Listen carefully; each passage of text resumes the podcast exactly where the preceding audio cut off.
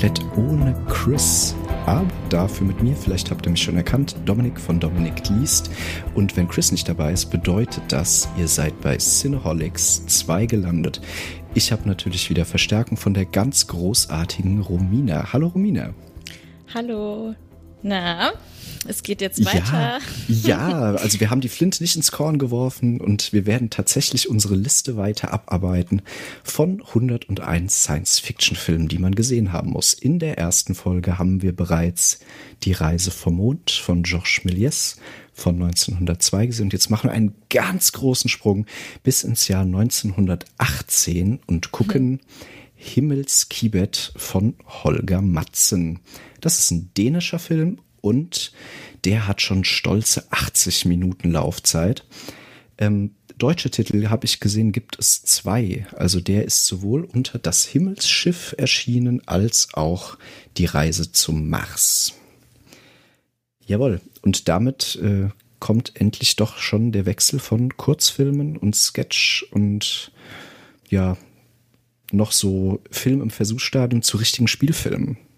Genau, äh, 95 Minuten geht der Film. Das ist ein Riesensprung von, äh, was hatten wir angefangen? 15 Minuten? Das war, ähm, ich glaube, 13 Minuten hat die Reise zum, ja, genau. äh, die Reise zum Mond. Also da ist schon jetzt hier, das ist ein richtiger Spielfilm und da ist schon richtig äh, Power dahinter und da ist auch schon mehr Geld dahinter in der Produktion, merkt man da. Also Kinos entstehen weltweit ähm, man muss nur sehen, ne, der Film kommt 1918 heraus und kommt aus Dänemark. Ne? Das ist jetzt vor allem deswegen spannend, weil wir 1918 absolut in den Endzügen des Ersten Weltkrieges liegen. Das wird jetzt auch so für die Handlung des Films später nochmal wichtig. Aber Dänemark ist neutral geblieben und schickt sich in dieser Zeit an, eine absolute Filmmacht weltweit zu werden. Und viele aufstrebende Regisseure in der Zeit kommen aus Dänemark und tolle Filmprojekte kommen aus Dänemark. Ja, und das hat sich dann Mitte der 20er leider dann wieder ziemlich erledigt, denn dann kommt der Tonfilm und ja, Dänisch ist jetzt nicht so eine Weltsprache. Und dann war es leider wieder vorbei. Wie schade eigentlich, denn in der Zeit sind tolle Filme entstanden. Mhm.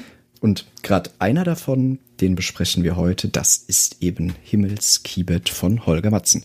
Lieber Hörer, der du ganz brav beim letzten Podcast auch schon die Reise zum Mond geguckt hast, geh auf YouTube, denn unter Himmelskibet kannst du diesen Film ganz legal, kostenfrei, öffentlich zugänglich auf YouTube gucken. Mach das jetzt. Oder hör dir erst den Podcast an und guck ihn danach, aber guck ihn dir an, denn er lohnt sich wirklich. Jawohl. Romina, wie hat es ja. dir gefallen? Du konntest den Film vorher noch so überhaupt nicht zuordnen, ne?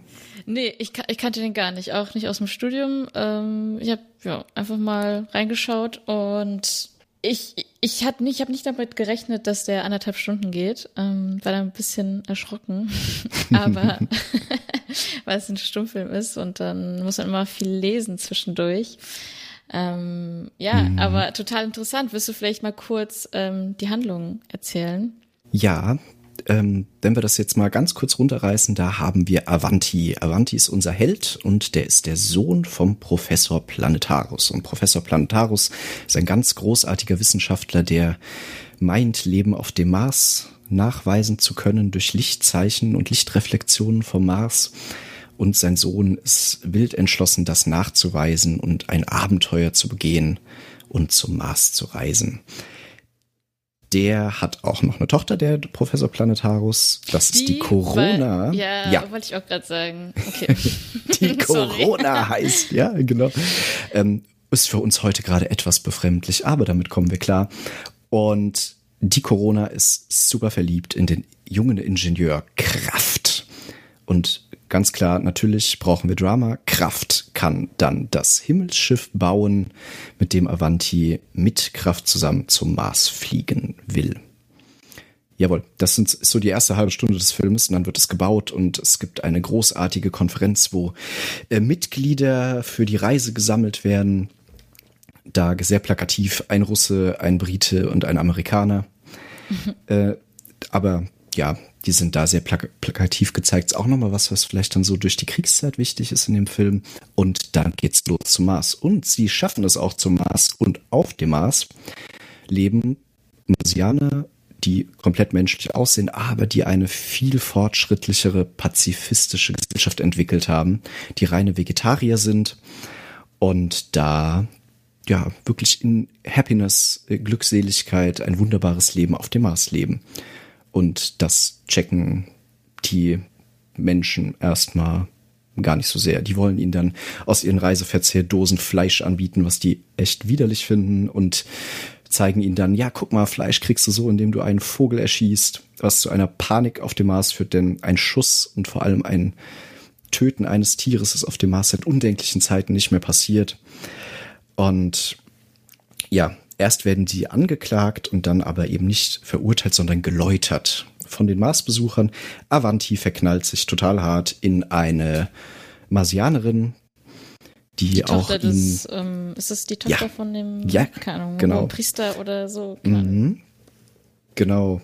Und dieser hohe Priester fühlt dann die Zeit für ihn nahen zu sterben, weil er schon alt ist und geht aber in Glückseligkeit, nimmt er Abschied von der Gesellschaft, denn er hat sein Leben gut gelebt und ähm, es wird eine große Abschiedsparty im Endeffekt für ihn geschmissen und dann fährt er glücklich mit einem Schiff auf die Insel der Sterbenden und beendet da happy sein Leben ja, ganz interessant zu sehen, ne? gerade im Kontrast zum Ende des Ersten Weltkrieges, so diese pazifistische Gesellschaft dann auf dem Mars. Jo, und Avanti hat sich, wie gesagt, in seine Tochter komplett verknallt und nimmt die wieder mit zurück zur Erde. Und das finden die Marsianer zwar sehr traurig, aber auch total super, weil die dann endlich das glückselige Leben und die Läuterung auch auf die Erde bringen kann. Und dann haben wir Happy End, nachdem der Professor, der in Schimpf und Schande sich schon fast mit Gift umgebracht hätte, weil er ja seinen Sohn quasi auf dem Gewissen hat und seinen äh, Schwiegersohn Tobia auch noch. Und in letzter Sekunde kommen sie wieder vom Mars und der Professor bringt sich nicht um. Und ach, wir haben Professor Dubius ganz vergessen. Es gibt natürlich genau. einen, ja, den Big Evil in diesem Film der die ganze Zeit nur erzählt, dass das Quatsch ist, was der Professor da macht und es kann überhaupt nicht sein, dass der Avanti in so kurzer Zeit ein Schiff gebaut hat, was er sein Leben lang nicht auf die Reihe gekriegt hat und der macht die alle schlecht und zieht den Professor in den Dreck. Und der äh, stirbt tragisch, als er bei Gewitter dann sehen will, wie das Raumschiff abstürzt mhm. und wird Spoiler, da dann vom Blitz Dominik, getroffen. Spoiler. Ja. Oh ja, entschuldigt bitte. Ähm, ich habe aber darauf hingewiesen, ihr sollt euch jetzt den Film schon angeguckt haben, wenn ihr das genau. ja, ähm, so mal in aller Kürze die Handlung. Aber wir sehen schon, da ist ganz viel mit drin, was Zeitgeist widerspiegelt. Ne?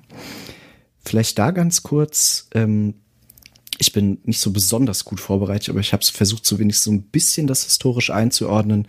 Da kann man vielleicht sehen, dass Dänemark im Ersten Weltkrieg eben neutral geblieben ist, was zum einen erklärt, dass die in den Endzügen des Ersten Weltkrieges überhaupt Filme produzieren konnten, aber auch, dass so ein äh, Film mit einem stark pazifistischen Ansatz da kommt. Ne? Ist, glaube ich, ganz spannend, das da einzuordnen. Und der Holger Matzen, der den Film gemacht hat, der gehört so zu diesem Kreis großer Filmregisseure der Zeit in Dänemark. Die Filmgesellschaft Nordisk hat äh, da so diese, diese Blütezeit in Dänemark reingebracht. Da sind vielleicht zusätzlich noch zu nennen für Filmexperten, vielleicht sagt euch das was mir leider persönlich nicht, aber neben August Blom und Benjamin Christensen hat er da gewirkt und ganz starke Filme gemacht. Wie gesagt, man kann äh, diesen sehen und viele andere von ihm kann man auch auf YouTube mittlerweile kostenfrei sehen. Und ja, ist ganz spannend, sich das mal anzugucken. Das ist so, ich meine, ganz im Ernst, dänischen Film hat heutzutage überhaupt keiner mehr auf dem Zettel, ne? Das ist ja komplett leider in der Versenkung verschwunden, aber in der Zeit sind wirklich große Filme, die auch international relativ viel Aufsehen hatten, da entstanden. Ich finde es interessant, das ist eine sehr, also für mich persönlich eine sehr lange Einführung hat, der Film. Also die Charaktere werden vorgestellt, äh, Avanti kommt aus einer anderen Mission zurück und ähm, ist so der Held, der nicht weiß, wo er mit sich hin soll, bis sein Vater ihm erklärt, dass er ähm, ja Zeichen auf dem Mars gesehen hat und äh, ja, dann gibt's noch die Schwester und diesen Kreis der wirklich Kraft. Das ist mir Ja, ja, Kraft mit zwei F. ähm, mhm. Ja, und dann irgendwie, es dauert ein bisschen, bis so die richtige Handlung so ins Rollen kommt. Ähm, und dann ist auch noch so ein Bild von Kolumbus, so total pathetisch. Oh, so. Da, das generell der, mal, wie ja, krass ja. pathetisch. Also der Schauspieler ja. von, äh, von Avanti, äh, der heißt, warte mal, warte mal, der heißt Gunnar Tollnes. Und also diese Blicke, die der immer wieder mit Tonnen Emotionen in die Kamera wirft, das ist äh, großartig. Irgendwie ein bisschen befremdlich zu heute, aber man merkt halt irgendwie, dass schon noch sehr viel Theaterschauspiel der ja. Zeit eigentlich noch in den Filmen ist und die sind so auf Naheinstellungen so noch gar nicht so eingestellt, ne? Aber er war ja auch selbst Schauspieler, also dann mhm. macht das auch Sinn, dass er total so overacted, was für den Film ja mhm. eigentlich dann im Laufe der Zeit wieder zurückgegangen ist. Aber ich finde es trotzdem irgendwie, also funny, das so zu sehen. So, oh mein Gott, ich muss eine neue Mission finden und dann kommt so Kolumbus und steht da so vor seinem mhm. Schiff oder keine Ahnung auf hoher See und das ist, ja, ist funny sehr pathetisch, aber irgendwie stark. Und es ist so ganz abgefahren, dass Film noch so ganz anders funktioniert auch als heute. Ne? Also ganz viel mhm. sind halt noch Bilder, die dargestellt werden. Ne? Ja. Und immer wieder, also wirklich, das finde ich bei ihm ganz stark und bei der Schwester, bei ja, der ja, Corona. Das ist mir aufgefallen. Ich finde, sie ist auch so komisch geschminkt. Die, also ist mir irgendwie aufgefallen, der Vater Ja, damit die Augen sie. so noch krasser hell sind, ne? Und abgefahren. Ja. Also ähm, ja, schaut euch den Film an und ihr, ihr werdet es erleben. Also wirklich diese diese Emotion, die durch die Blicke dargestellt wird, klar, weil akustisch konnten sie es noch nicht, ne? Ist klar, Stummfilm. Ähm, stark. Und die zwei halt, die reißen es mega. Also Wahnsinns Charakterfiguren einfach. Gerade wie gesagt, der der Gunnar Tollnes irrer Typ irgendwie. Und ich finde auch, ähm, ne, dann gibt's diese zwei Figuren von der Besatzung. Ne? Das eine ist dieser David Kane, dieser Amerikaner, der ganz schrecklich dargestellt, der Alkoholiker ist und der eigentlich mm. im Endeffekt für die Katastrophe verantwortlich ist, die dann fast auf dem Mars passiert und so. Der ist so richtig leidend, hat so einen ganz unsteten Gesichtsausdruck und dieser, äh, dieser Russe, ne, der der auch gestellt, der wird, hat so einen ganz stark gegelten Scheitel und hat immer so einen ganz ah, ernsten ja. Gesichtsausdruck, mhm. ne, durch die Brille. Der sieht aber auch so ein bisschen eklig, also so wie so eine Schlange oder wie so ein Spion, ja, fand ich. Ja, und so irre ernsthaft auch vor allem, ja. ne? Also da werden so ganz starke Charaktere gezeichnet und dann ist so der Kontrast zu diesen, diesen Marsbewohnern, die alle so, ach, total easy und glücklich und die lächeln die ganze Zeit und mhm. die ganzen Erdbewohner, die lächeln fast nie. Also ganz spannend, wenn man den Film guckt die Marsianer, die haben immer so ein Lächeln auf dem Gesicht und äh, die Erdenmenschen lächeln fast nie. Okay, das, das ist mir ehrlich gesagt nicht aufgefallen. Mhm. Muss mal, wenn okay. du so den, den Kontrast hast, dann gerade, ne, auch wie so, wie so zynisch zum Teil so die Blicke auch auf der Erde mhm. immer sind und so. Und sogar der Gunnar, der Avanti, äh, der lächelt fast nie. Der hat immer so einen starken, unsteten und so einen gequälten Gesichtsausdruck, manchmal ja, dieses heroische. Ne? Also richtig lächeln tut er auch nicht wirklich. Und erst dann auf dem Mars, als er sich dann in seine, ich weiß nicht, wie die Rolle heißt, die ich Marsianerin da verknallt. Ja. Maria. Mhm. Ja, Maria also verknallt. Ne? Ja. Mhm. Ach, ja. Aber ein, ein Riesenritt und auch abgefahren finde ich die ähm, Darstellung des äh, Schiffs. Ne? Weil wir haben ja bei Jules Verne und bei der Reise zum Mond doch schon so ein wissenschaftlich irgendwo akkurates Mittel, um zum Mond zu reisen. Also zumindest so dieses Projektil hat ja irgendwie schon eine Raketenform und das wird dahin geschossen. Das hat irgendwie schon so, so ein wissenschaftliches Hand- und Fußding und das ist irgendwie so ein ganz lustiger, keine Ahnung, Misch aus U-Boot und Segelflugzeug mit so doppelten Tragflächen und also das, das sieht halt so aus, als würde man es äh, mit einer Hand kaputt machen können. irgendwie, ne? Und äh, irgendwie geht's aber auch gar nicht so darum, dass das wissenschaftlich funktioniert. Ja, das ist ja ganz natürlich. stark so eine Gesellschaftsparabel. Aber witzig, dass man da nochmal eigentlich so technisch eher einen Schritt zurückgegangen ist, was die Reise angeht. Ne? Ja, ich hatte kurz gelesen, dass das auch sehr kritisiert wurde, dass da wissenschaftlich jetzt nicht so genau gearbeitet wurde. Also ich meine, es sieht aus wie so ein kleines Flugzeug, was irgendwie gerade so 100 Meter weit fliegen kann. äh, ja. ja.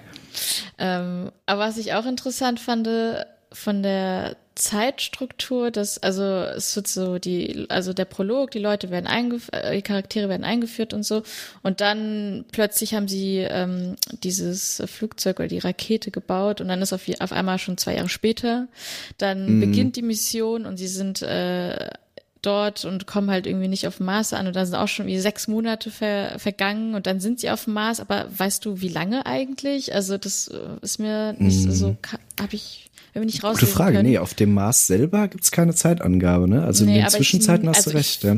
Ich würde aber meinen, keine Ahnung, bestimmt mehrere Wochen oder Monate und dann fahren sie ja zurück noch mal sechs Monate. Also keine Ahnung, mm. an mhm. sich dauert das Ganze über drei Jahre. Ja, da haben sie sich zumindest Mühe gegeben, dass sie gesagt haben, ne, ja, okay, Flug zum Mars wird lange dauern, ne? Das, das ist schon mal was.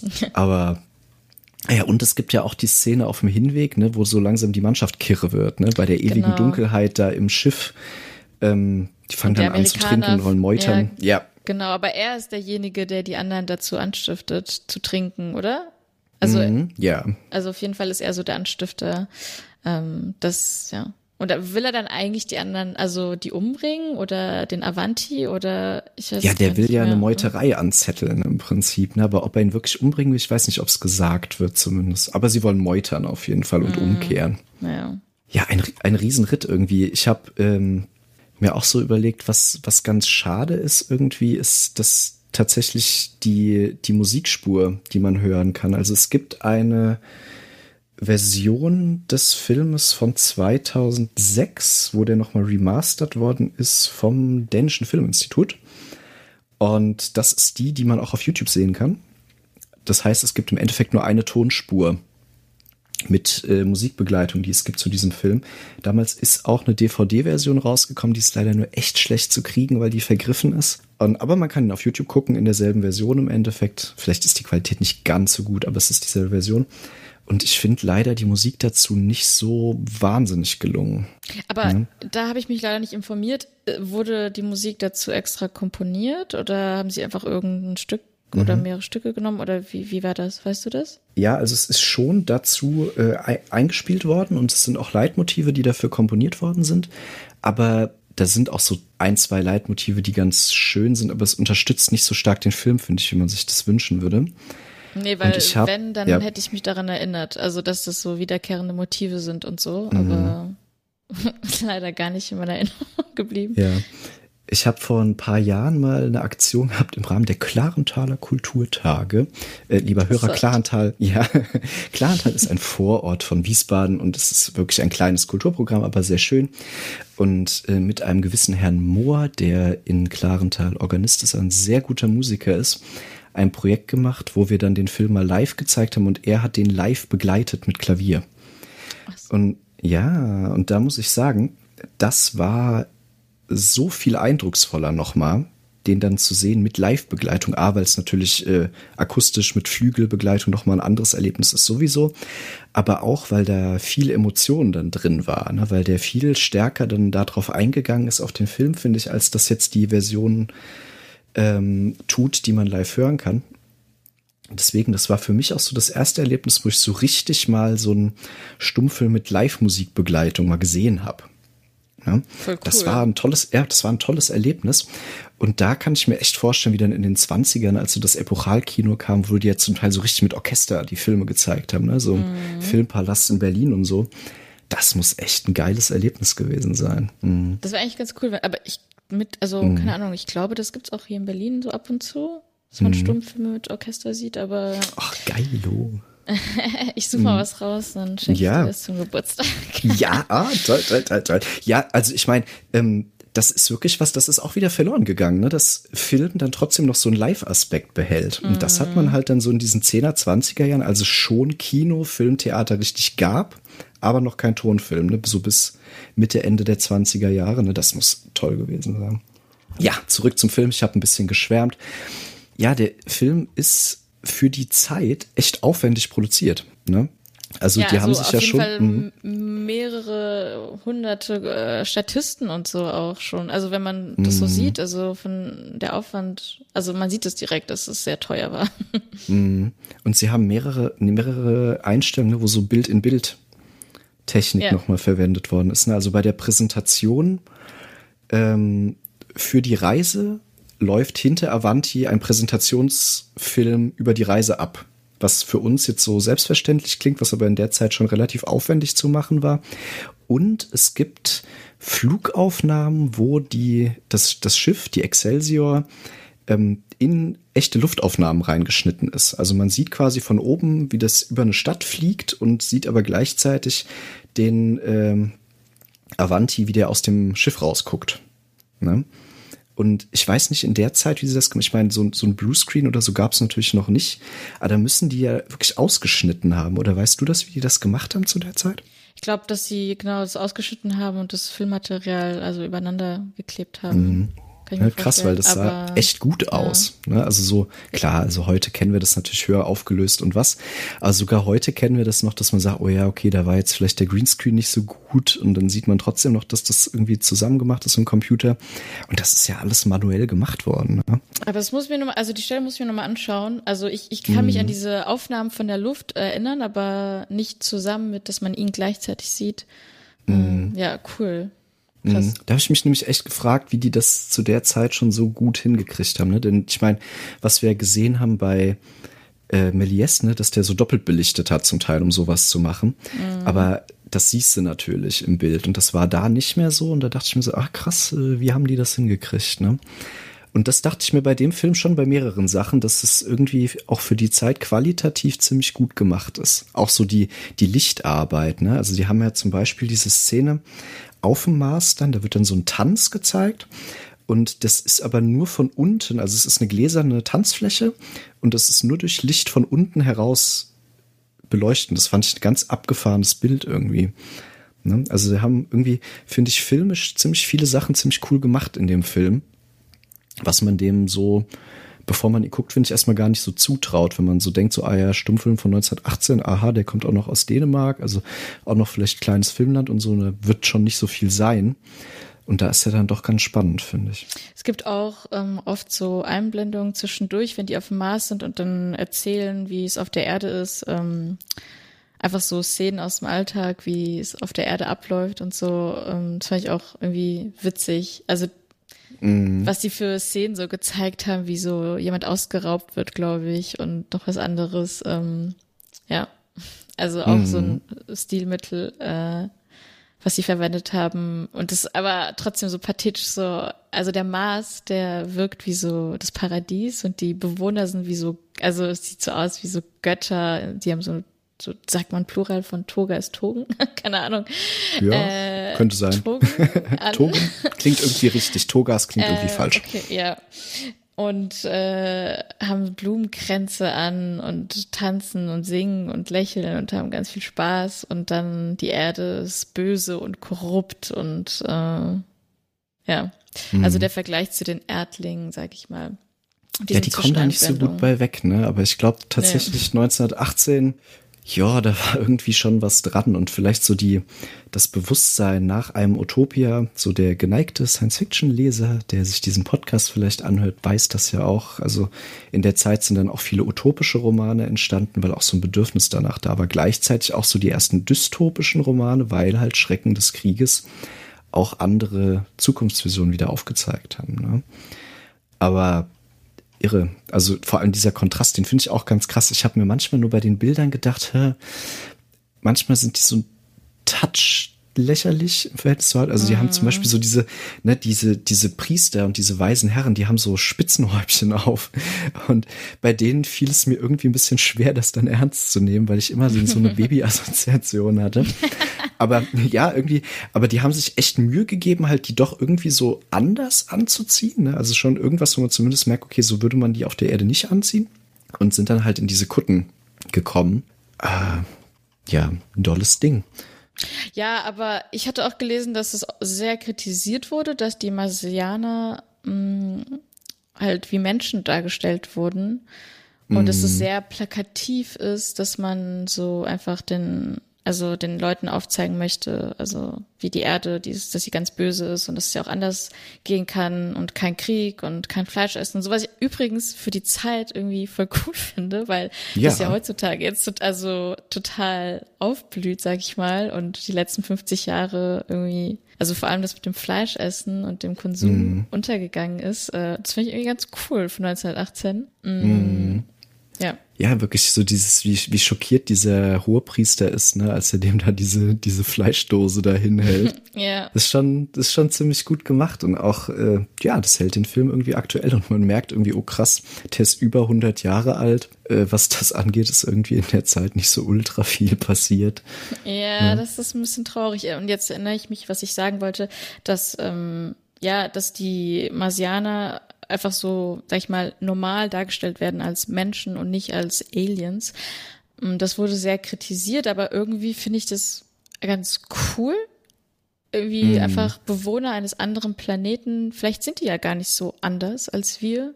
Und mm. also ich fand den Gedanken irgendwie ganz schön, dass die, dass man ja. gar nicht so verschieden ist. Ja, und ich meine, ganz im Ernst, der Film ist ja eine Parabel, ne? Also irgendwie ja, geht's gar nicht so sehr darum, dass das Aliens sind und die fremden, fremden Planeten entdecken, sondern es geht vielmehr um diese Gesellschaft, die die entdecken. Und ich finde auch, also der Mars ist halt irgendwie glaubhaft, dass man da von der Erde noch hinkommt am ehesten, so, ne? Und im Mond wussten wir halt schon zu genau, da ist keiner, so, ja. Aber ähm, ganz ehrlich, ob das jetzt der Mars ist oder ob es ein anderes Sonnensystem oder so, ist eigentlich egal. Darum geht's einfach irgendwie nicht in dem Film. Deswegen kann ich auch die Kritik nur so zum Teil verstehen. Und ganz ehrlich, der Film wäre halt hart lächerlich gewesen, wenn es jetzt irgendwelche grünen Männchen gewesen wären oder gerne aus der Zeit auch noch irgendwie Zwerge oder so, ja, was man ja auch gemacht hat, was auch total schrecklich ist, so heute retrospektiv. Das ist schon eigentlich ganz gut. Ne? Was mir allerdings nicht gefällt, ist, dass die Frau also diese Maria, die er sich dann da schnappt, mm. dass sie sich so am Ende aufopfert ähm, und ihre Heimat für ihn verlässt. Natürlich, um dann auf der mm. Erde für Frieden zu werben, sag ich mal. Aber ja. also, dass die Frau wieder die ist, die leidet sozusagen. Also gut, sie leidet nicht, ja. sie liebt ja dann auch und so. Aber letzten Endes ist es ja irgendwie auch irgendwie nur eine Love Story und ja, das. Ja, und die ist ein so ganz passives Moment, ne? Ja. So, also der nimmt die dann halt mit, so ungefähr. Ja, genau. So, ja, gut, dann mm. gehe ich halt mal ja, mit, ja. mal schauen, ja, ja, so was das passiert. Stimmt. Ja, das finde ich nicht so cool. Aber gut, ja, auch die Zeit Corona ist halt, ne, die hat den Job da auf ihren Schatzi zu warten auf der Erde und sich um ihren genau. Vater zu kümmern, ne? Also, genau, genau. Klar. Mhm.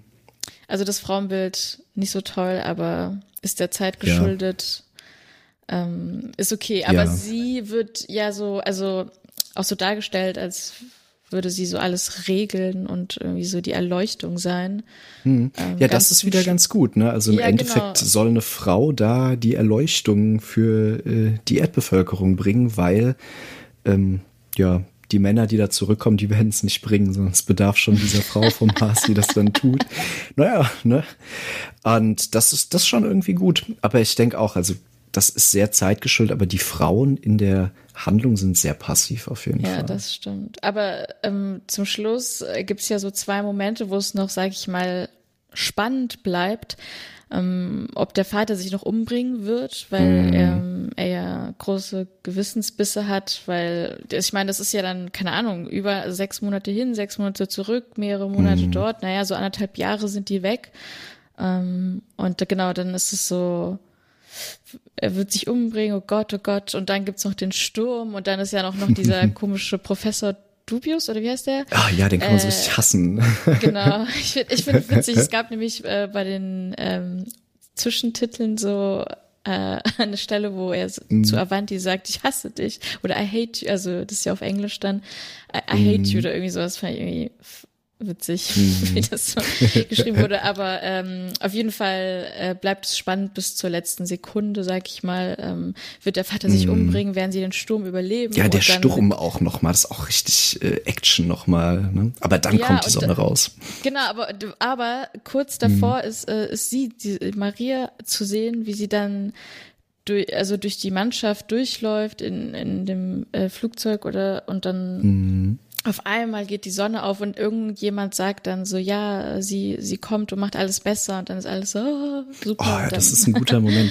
Und was ich auch sehr mochte, war diese, diese Einstellung, die haben ja diese, diese Luken, ähm, durch die die rausgucken aus dem Himmelsschiff und das dann von außen, als sie dann das erste Mal wieder Licht im Weltraum haben vom Mars und dann sieht man, mm. äh, wie das Licht da durchgeht und beleuchtet so ganz stark die Augen von der Besatzung. Das finde ich auch ein ganz tolles Bild. Mm. Also generell, ne, bildgewaltig ist der Film auf jeden Fall und wirklich, also immer wieder diese Einstellung mit den Emotionen im Gesicht. die sind mega. Also das ist so, so abgefahren irgendwie, aber die machen das so krass und immer wieder wirklich diese, ähm, diese Avanti der äh, Gunnar Tollnes ist ein krasses Gesicht einfach, was der da immer wieder rausholt. Mm, ich überlege gerade, haben wir noch was, was wir zu dem Film wirklich so berichten wollen, was noch so spannend ist? Ich glaube, wir haben so ein bisschen einen Überblick ge gegeben, was der so kann und was der einem so gibt. Keine Ahnung, ich würde mal ganz kurz gerne über diesen, also generell über den Nebencharakter sprechen. Also ich mhm. fand halt diesen Professor Dubius sehr interessant und witzig irgendwie noch mhm. dieser kleine Anti-Held, der aber eigentlich gar nichts ausrichten kann, so.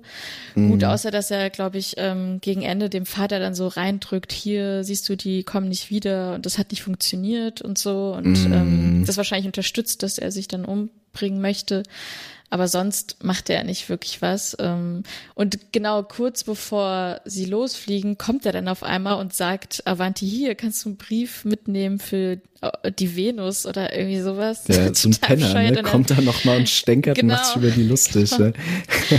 und dann zerreißt Avanti so, so nö, äh, geht gar nicht klar, Brudi, so ungefähr. Ja, ist echt so. Äh, ja, aber äh, also ich finde es witzig, dass er halt eingebaut wurde, halt so mm. der mhm. Anti-Held, so, aber eigentlich macht Ja, und so ein bisschen der Comic was. Relief auch in dem Film, ne? ja, ne? weil ansonsten ja, genau. ist ja eigentlich kein lustiger Charakter drin. Ja. Ne? Stimmt, ja, aber ich fand es immer gemacht. witzig, wenn er zu sehen war, so, ja. alle blöd. Ja, ist echt. ja.